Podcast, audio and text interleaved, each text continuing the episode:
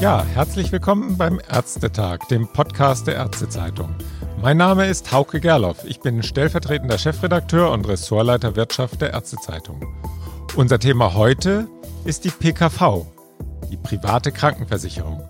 Privat versicherte Patienten sind häufig gern gesehene Patienten in den Praxen, weil sie im Vergleich zu Kassenpatienten in vielen Fällen für dieselbe Leistung ein deutlich höheres Honorar einbringen.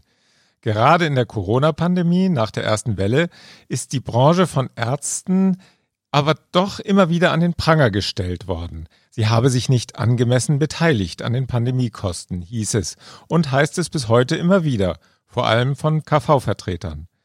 Dahinter steckt der uralte Konflikt im dualen System, inwieweit die privaten Krankenversicherungen an Infrastrukturkosten im Gesundheitswesen zu beteiligen wären, die für gesetzlich Versicherte wie für privat Krankenversicherte vorgehalten werden.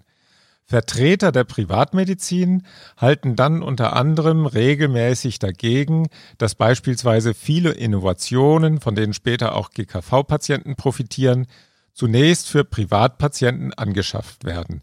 In der Pandemie ist die Branche nun ein wenig in die Defensive geraten. Umso mehr freue ich mich heute, Dr. Florian Reuter am Telefon zu haben, den Verbandsdirektor des PKV-Verbands. Ich grüße Sie, Herr Dr. Reuter. Ja, guten Tag, hier ist Florian Reuter. Ich freue mich auf das Gespräch. Ja, Dr. Reuter hat in den vergangenen Wochen unermüdlich dafür getrommelt, dass die PKV-Unternehmen sich durchaus angemessen an den Pandemiekosten beteiligen.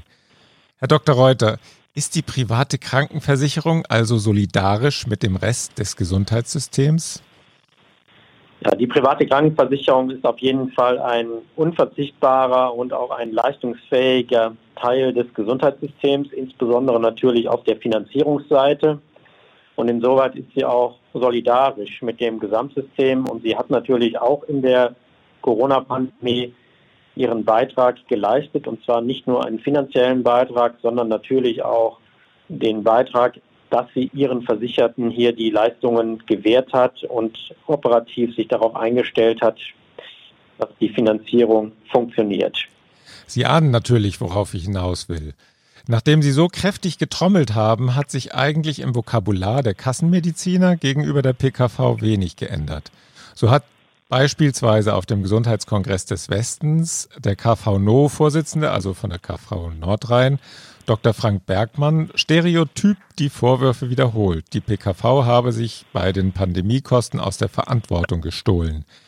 War die ganze Mühe, den Standpunkt der PKV zu erläutern, also vergebens?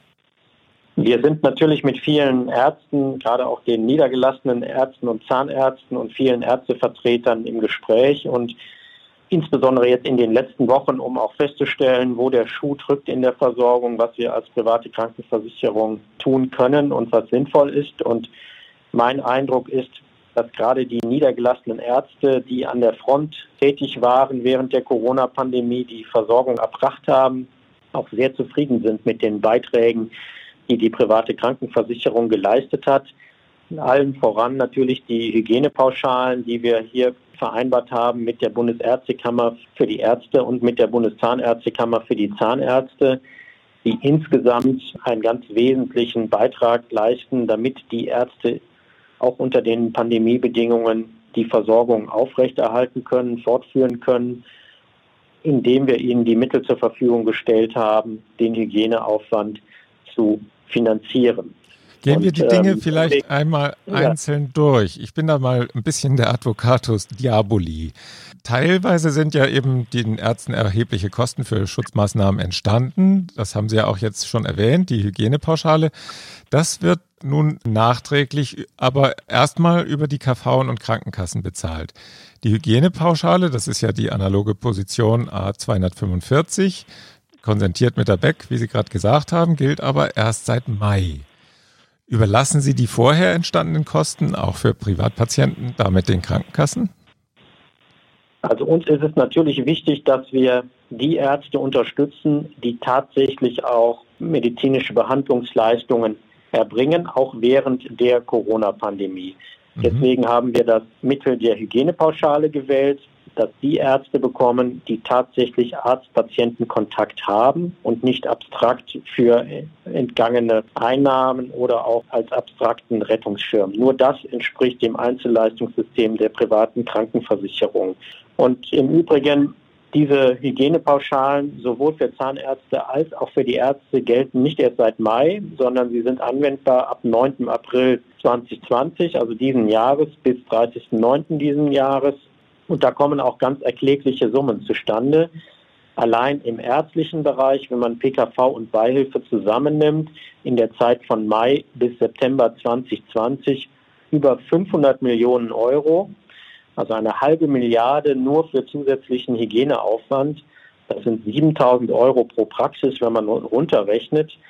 Das ZI der Kassenärzte hat gerade Zahlen veröffentlicht. Danach beträgt der zusätzliche Hygieneaufwand pro Praxis 1200 Euro. Und ich denke, das zeigt schon sehr deutlich, dass die private Krankenversicherung nicht nur für ihre eigenen Versicherten, sondern insgesamt für die niedergelassenen Ärzte hier einen massiven Finanzierungsbeitrag geleistet hat, der natürlich auch auf die Versorgung der GKV-Versicherten abstrahlt. Deswegen ist es in keiner Weise so, dass wir hier die Ärzteschaft alleine stehen lassen. Nur, das ist auch ganz klar, wir konzentrieren uns unsere Mittel unmittelbar bei den Ärzten und Zahnärzten, die tatsächlich die Behandlungen erbringen. Also wer in der Praxis ist und Patienten behandelt, der hat Anspruch auf die Hygienepauschale je Fall. Ja, für jeden Arzt-Patienten-Kontakt und sei es auch nur eine kurze persönliche Beratung oder auch eine längere Untersuchung, gibt es diese etwas über 14 Euro. Und wenn man sich mal etwas vertraut macht mit den Kosten für Schutzkleidung, dann wird man sehr, sehr schnell sehen, dass damit im Regelfall nicht nur der Aufwand für den einzelnen Arzt-Patienten-Kontakt kostendeckend abgedeckt ist, sondern eigentlich weit darüber hinaus auch der gesamte Praxisaufwand für die zusätzlichen Desinfektionsmittel, Schutzkleidung etc. Soweit leisten wir auch, wenn Sie so wollen, einen Beitrag zur Infrastruktur der niedergelassenen Praxis. Mhm wie wir es auch sonst natürlich im, über den Mehrumsatz machen, aber hier speziell unter dem Aspekt Hygiene. Die Pandemie ist ja noch nicht vorbei. Im Gegenteil, die Zahlen sind ja in den letzten Wochen, gut, jetzt hat sich wieder ein bisschen abgeflacht, aber sind doch zeitweise deutlich gestiegen. Der Herbst steht bevor. Es kommen wieder mehr akut erkrankte Patienten in die Praxis, auch Patienten, die sich impfen wollen. Aber die Hygienepauschale ist bis jetzt äh, noch auf Ende September befristet. Kommt da noch was? Also wir beobachten natürlich fortlaufend mit gemeinsam mit der Bundesärztekammer und auch gemeinsam mit der Bundeszahnärztekammer das Pandemiegeschehen, wie wir es dann ja auch ab Frühjahr gemacht haben.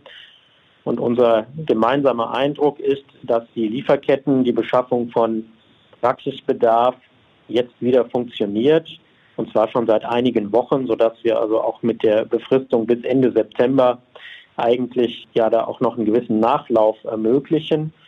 Und die gleiche Beobachtung gilt im Übrigen im Krankenhausbereich, wo man sich jetzt auch gerade darauf verständigt hat, die Pauschalen, die Hygienepauschalen Ende September erstmal auslaufen zu lassen. Das werden wir jetzt auch im ambulanten Bereich tun, aber wir werden natürlich beobachten, wie die weitere Entwicklung ist. Und wenn hier wirklich wieder eine Krisensituation kommt, dann werden wir sehr, sehr schnell auch wieder gemeinsam mit Bundeszahnärztekammer und der Bundesärztekammer reagieren. Äh, man muss sehen, wir haben zum Beispiel die Hygienepauschale mit der Bundeszahnärztekammer, die Vereinbarung, die wir hier in dem Beratungsforum getroffen haben. Das hat weniger als eine Woche in Anspruch genommen. Da sind wir sehr schnell und können auch tagesaktuell reagieren. Deswegen werden wir es jetzt erstmal auslaufen lassen, aber natürlich weiter beobachten und das ganze Leistungsspektrum dann natürlich auch im Blick halten. Wie sieht es mit den anderen Leistungen aus, die gesondert abrechnungsfähig waren in der Pandemie? Da gab es ja zum Beispiel diese Mehrfachabrechnung des ausführlichen Gesprächs nach GOR Nummer 3. Ja, das ist sozusagen eine absolute Sondersituation der Behandlung gewesen, die wir mit dieser Abrechnungsziffer erfassen wollten, nämlich der, die Situation, in der es im Einzelfall dem Patienten oder auch dem Arzt unzumutbar war oder auch medizinisch unmöglich war, in die Praxen zu kommen. Und wir sind inzwischen auch gemeinsam mit der Bundesärztekammer der Auffassung, dass eigentlich diese ganz außergewöhnliche Behandlungssituation im Moment nicht mehr geboten ist. Im Gegenteil, sämtliche Praxen haben sich inzwischen auf die Pandemiebedingungen eingestellt. Wir fordern unsere Versicherten auch aktiv auf, in die Praxen zu gehen, Behandlungen in Anspruch zu nehmen, begonnene Behandlungen fortzuführen, chronische Behandlungen kontinuierlich fortzusetzen, Vorsorgeuntersuchungen durchzuführen, Impfungen, sodass wir auch hier gemeinsam mit der Bundesärztekammer gesagt haben, diese Sonderregelung, Mehrfachabrechnung von Ziffer 3, müssen wir nicht verlängern. Wenn es tatsächlich absoluten Einzelfall jetzt zu so einer Situation kommt, haben wir ja auch immer noch die Möglichkeit der Steigerung beziehungsweise der Mehrfachabrechnung auch der GOE-Ziffer Nummer 3 mit besonderer Begründung. Das ist, galt bereits vor der Pandemie und dieser Ausweg, der bleibt immer. Deswegen haben wir gesagt, das verlängern wir nicht. Also das wird auf keinen Fall verlängert und das andere erstmal auch nicht. Ja, was, äh, wo die Lage natürlich ein bisschen anders ist, ich denke, das ist auch eine allgemeine Beobachtung, die wir äh, während der Pandemie gemacht haben, dass die Telemedizin einen gigantischen Aufschwung genommen hat. Ich glaube, sowohl auf der Patientenseite als auch auf der Seite der Ärzte sind hier auch ja, Berührungsängste einfach entfallen. Wir haben hier eigentlich für uns ins Auge gefasst, dass wir die Abrechnungsempfehlungen, die eine telemedizinische Leistungserbringung betreffen, und zwar auch im Bereich der Psychotherapie, dass wir da bereit sind, auch mit der Bundesärztekammer über eine sinnvolle Verlängerung zu sprechen und je nachdem, wie sich die Praxis entwickelt, auch vielleicht dann eine zeitliche Begrenzung ganz rauszunehmen. Denn wir wollen natürlich auch die Lehren der Pandemie hier, die Stärkung und das neue Aufleben der Telemedizin, die wollen wir auch ziehen und dann auch in die Zukunft fortschreiben. Ja, da hat es ja auch dann im Sommer Gespräche gegeben und eine Abrechnungsempfehlung zur Telemedizin bei Privatpatienten. Die, die bezieht sich noch nicht also auf die Psychotherapie, wenn ich das richtig verstanden habe. Also wir haben zwei Abrechnungsempfehlungen. Wir haben eine Abrechnungsempfehlung, die speziell telemedizinische Leistung oder Leistung der digitalen Medizin betrifft, also zum Beispiel der Medikamentionsplan oder auch eine Videosprechstunde.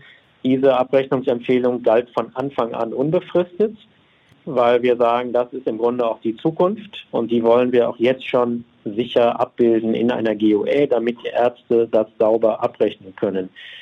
Wir haben eine weitere Abrechnungsempfehlung mit der Bundesärztekammer und der Bundespsychotherapeutenkammer über eine telemedizinische Erbringung von bestimmten psychotherapeutischen Leistungen, wo wir sagen, da gibt es eine 1 zu 1 Beziehung und es ist auch fachlich möglich, ähm, etwa eine Therapiestunde über einen, einen Videokanal abzubilden.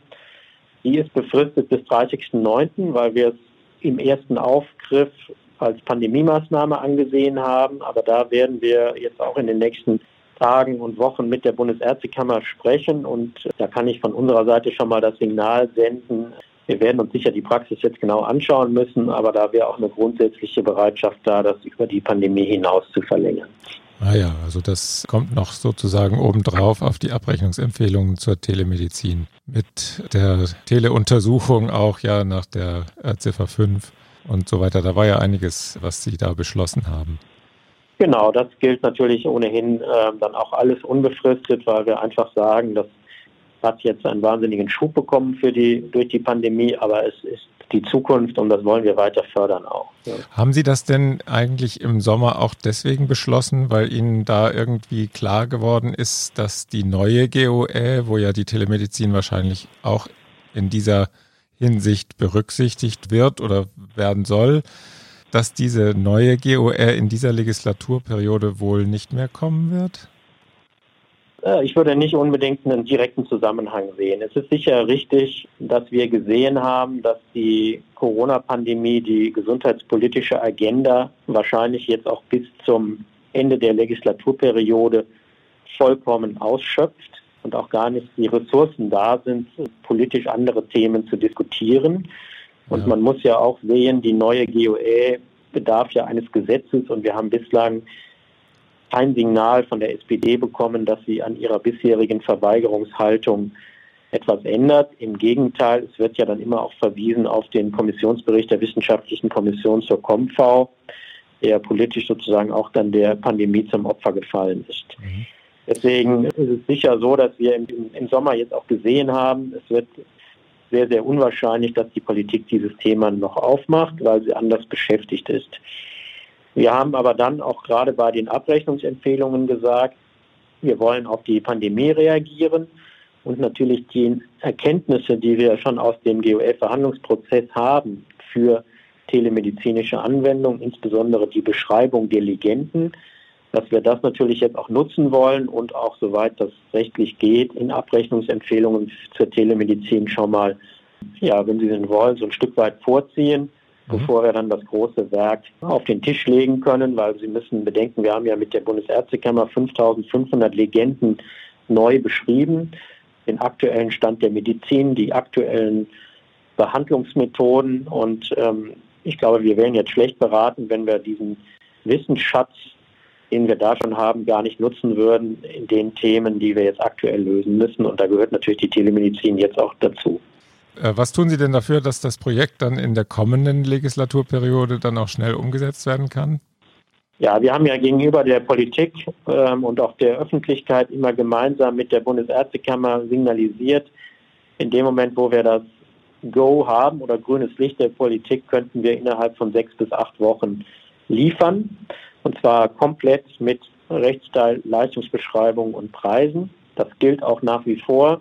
Wir haben jetzt auch die Zeit während der Corona-Pandemie die Verhandlungen und Gespräche nicht eingestellt und äh, die Zeit nicht ungenutzt verstreichen lassen, sondern wir haben intensiv weitergearbeitet. Wir sind jetzt gerade dabei, bestimmte Mengenannahmen für die neuen Legenden der GOE neu mit der Bundesärztekammer abzugleichen. Und da wird es jetzt im September auch noch Workshops geben, gemeinsam mit der Bundesärztekammer, sodass wir dann auch schnell liefern können. Und unser Ziel ist es, da sind wir auch uns einig mit der Bundesärztekammer, dass wir dann im September, Oktober, November, wenn die Parteien in ihren Programmprozess für die nächste Bundestagswahl eintreten, woraus ja dann auch die Textbausteine für Koalitionsverhandlungen etc. entwickelt werden, dass wir dann gemeinsam ganz klar das Signal setzen, die neue GOE muss in der neuen Legislaturperiode durch wen auch immer umgesetzt werden und wir sind bereit, wir haben einen fertigen Vorschlag. Kommen wir nochmal zurück zur Pandemie und auf den Einfluss auf die Leistungsausgaben und die Kosten insgesamt. Äh, wie hat sich das auf die PKV ausgewirkt? Es sind ja durchaus viele Behandlungen ausgefallen. Von Privatärzten hat man ja auch gerade gehört, dass die auch erhebliche Einbußen bei den Umsätzen zu beklagen hatten. Und da gibt es ja keinen Schutzschirm. Wie, das heißt, sind Sie da entlastet worden tatsächlich oder wie haben sich die Kosten entwickelt? Ja, also Stand heute ist natürlich, da wir ja im Kostenerstattungsverfahren sind und die Abrechnungen immer erst mit einem gewissen Zeitverzug von sechs bis acht Wochen sehen. Je nach mancher Ärzte lassen sich auch mehr Zeit noch mit der Rechnungsstellung, dann dauert es noch länger, sodass wir noch kein abschließendes Bild darüber haben werden, was die Corona-Pandemie uns gekostet hat, beziehungsweise ob wir wesentliche Einsparungen erzielt haben. Was wir Stand heute sagen können, die Leistungsausgaben der privaten Krankenversicherung, also das, was sozusagen in den ersten sechs Monaten in diesem Jahr aus den Versicherungsunternehmen rausgeflossen ist an die Versicherten. Da sehen wir nicht, dass es zu wesentlichen Einbußen gekommen ist. Im Gegenteil, unsere Leistungsausgaben im ersten Halbjahr 2020 sind im Vergleich zum ersten Halbjahr 2019 sehr über die einzelnen Leistungsbereiche gestiegen. Mhm. Beispielsweise sehen wir insbesondere im Bereich der Arzneimittel, aber auch der ambulanten Leistungen wirklich nennenswerte Steigerungen im Vergleich zum Vorjahr. Wir rechnen auch damit, dass das eine oder andere vielleicht auch vorgezogen wurde oder auch im Arzneimittelbereich sich die Patienten im März und im Februar stärker noch eingedeckt haben, bevor dann die Pandemie und der Lockdown stattgefunden, also durchgeschlagen haben. Das ist das eine. Was wir auch sehen, ist, dass wir inzwischen eine gewisse Normalisierung im, Verhand im Behandlungsgeschehen haben, im stationären Bereich, wo wir das natürlich auch sehr schnell sehen aus den Krankenhausaufnahmeanzeigen. So dass wir da, glaube ich, am Ende des nächsten Quartals einfach genauer was zu sagen können. Was wir heute schon ziemlich sicher sagen können, ist, dass wir natürlich durch die Pandemie auch wesentliche Mehrkosten haben Die Hygienepauschalen hatte ich schon angesprochen, ungefähr eine halbe Milliarde im Bereich der Ärzte bei Ball von PKV zusammen. Nochmal bei den Zahnärzten etwa 130 Millionen Euro, die kommen da hinzu. Und dann haben wir uns natürlich auch im Krankenhausbereich an, der, an allen entgeltbezogenen Corona-Pandemie-Maßnahmen beteiligt. Auch da kommt also ein, ein deutlich dreistelliger Millionenbetrag zusammen, über 300 Millionen auch im Krankenhausbereich. Und das werden wir am Jahresende auch sehen. Ich glaube, wenn man jetzt nur die Zahlen nimmt, die wir heute zur Verfügung haben, ist es einfach sachlich nicht gerechtfertigt, hier auch der PKV zu unterstellen, sie hätte an der Pandemie verdient. Die Zahlen, die wir heute haben, belegen das Gegenteil. Es gibt ja noch einen Punkt, der beklagt wird von denjenigen, die immer wieder sagen, die PKV stehle sich aus der Verantwortung. Die führen ja teilweise an die Versorgungsstrukturen, die von den KV aufgebaut worden sind. Also zum Beispiel diese ganzen Testzentren. Die seien ausschließlich aus Beitragsgeldern der Krankenkassen finanziert. Sie seien aber auch für die Versorgung von Privatpatienten da. Stimmt ja auch. Inwieweit haben Sie sich hier beteiligt oder vielleicht dann auch die Frage, hätte das mehr sein können? Ja, hier muss man, glaube ich, auch ein bisschen systematisch draufschauen, weil es gibt natürlich ganz verschiedene Anlässe dafür, dass ein Corona-Test durchgeführt wird. Wird ein Corona-Test als individuelle Heilbehandlung durchgeführt, weil ein konkreter Verdacht beim Einzelnen besteht oder möglicherweise auch schon Symptome vorhanden sind oder im Rahmen einer schon festgestellten Corona-Erkrankung, ist der Corona-Test natürlich Teil der medizinisch notwendigen Heilbehandlung und wird von der privaten Krankenversicherung zu GOE-Sätzen erstattet. Es sind 147 Euro etwa nach der GOE hinzukommen und etwa 26 Euro noch für den Abstrich. Da ist die private Krankenversicherung voll in der Leistung und die Leistung wird auch erbracht. Sie wird auch in diesem Jahr, das fragen wir gesondert ab, an schon auch ein, ein erheblicher Betrag sein. Und wenn Sie bedenken, wie groß die Differenz ist zwischen der GOL-Vergütung für den Corona-Test und dem, was die GKV zahlt, das sind ja rund 40 Euro, dann kann man schon auch da sehen, dass die PKV sich auch in der Finanzierung von Laborstrukturen beteiligt.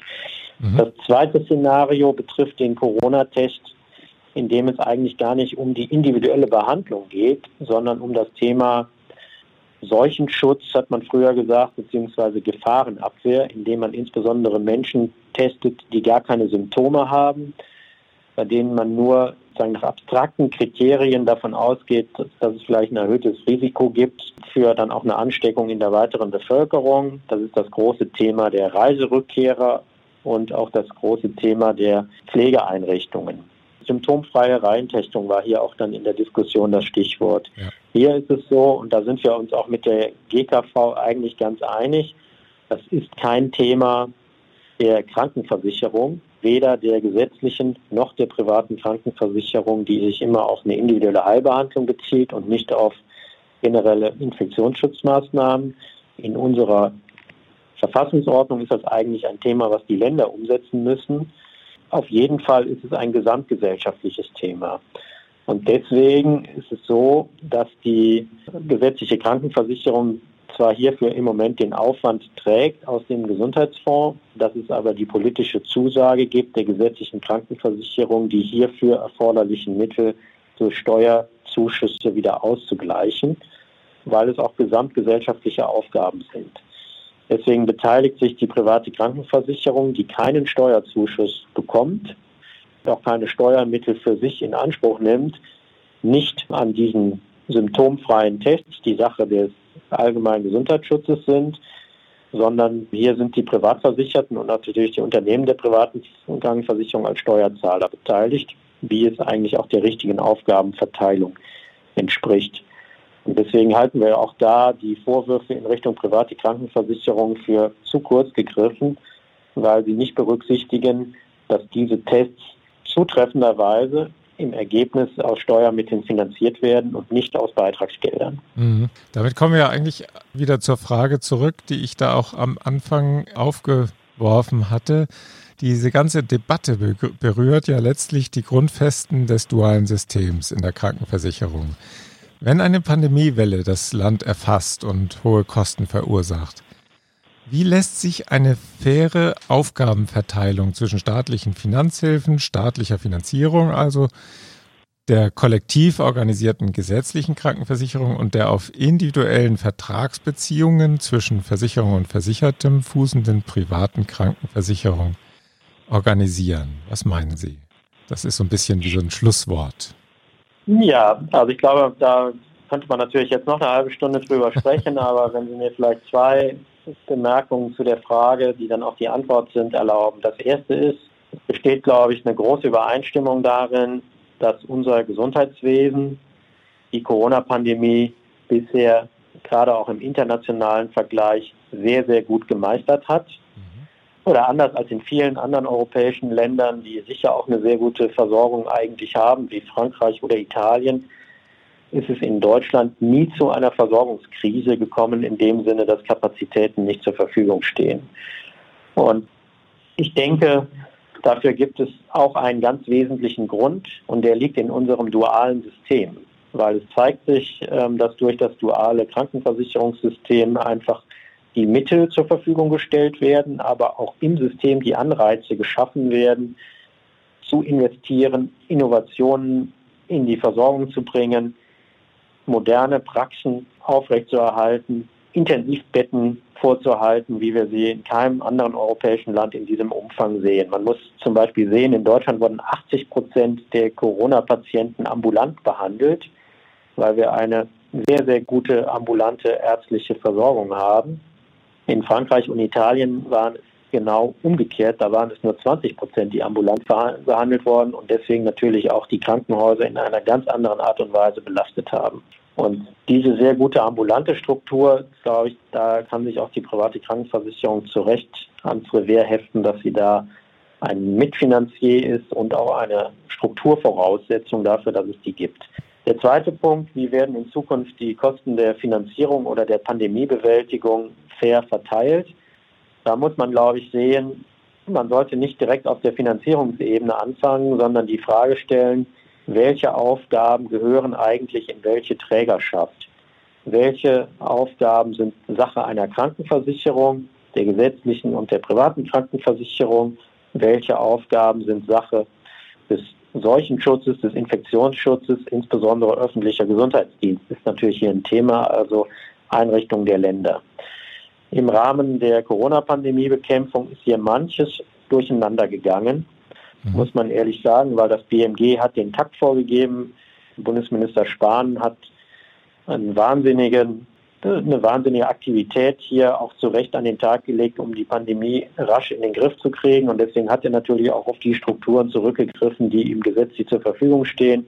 Das ist die gesetzliche Krankenversicherung. Aber ich denke, ich denke, jetzt muss in den nächsten Monaten dann auch die Diskussion geführt werden, wie wir wieder zurückkommen in die bisherigen Strukturen dass die richtigen Einrichtungen auch ihre Aufgaben jeweils erledigen.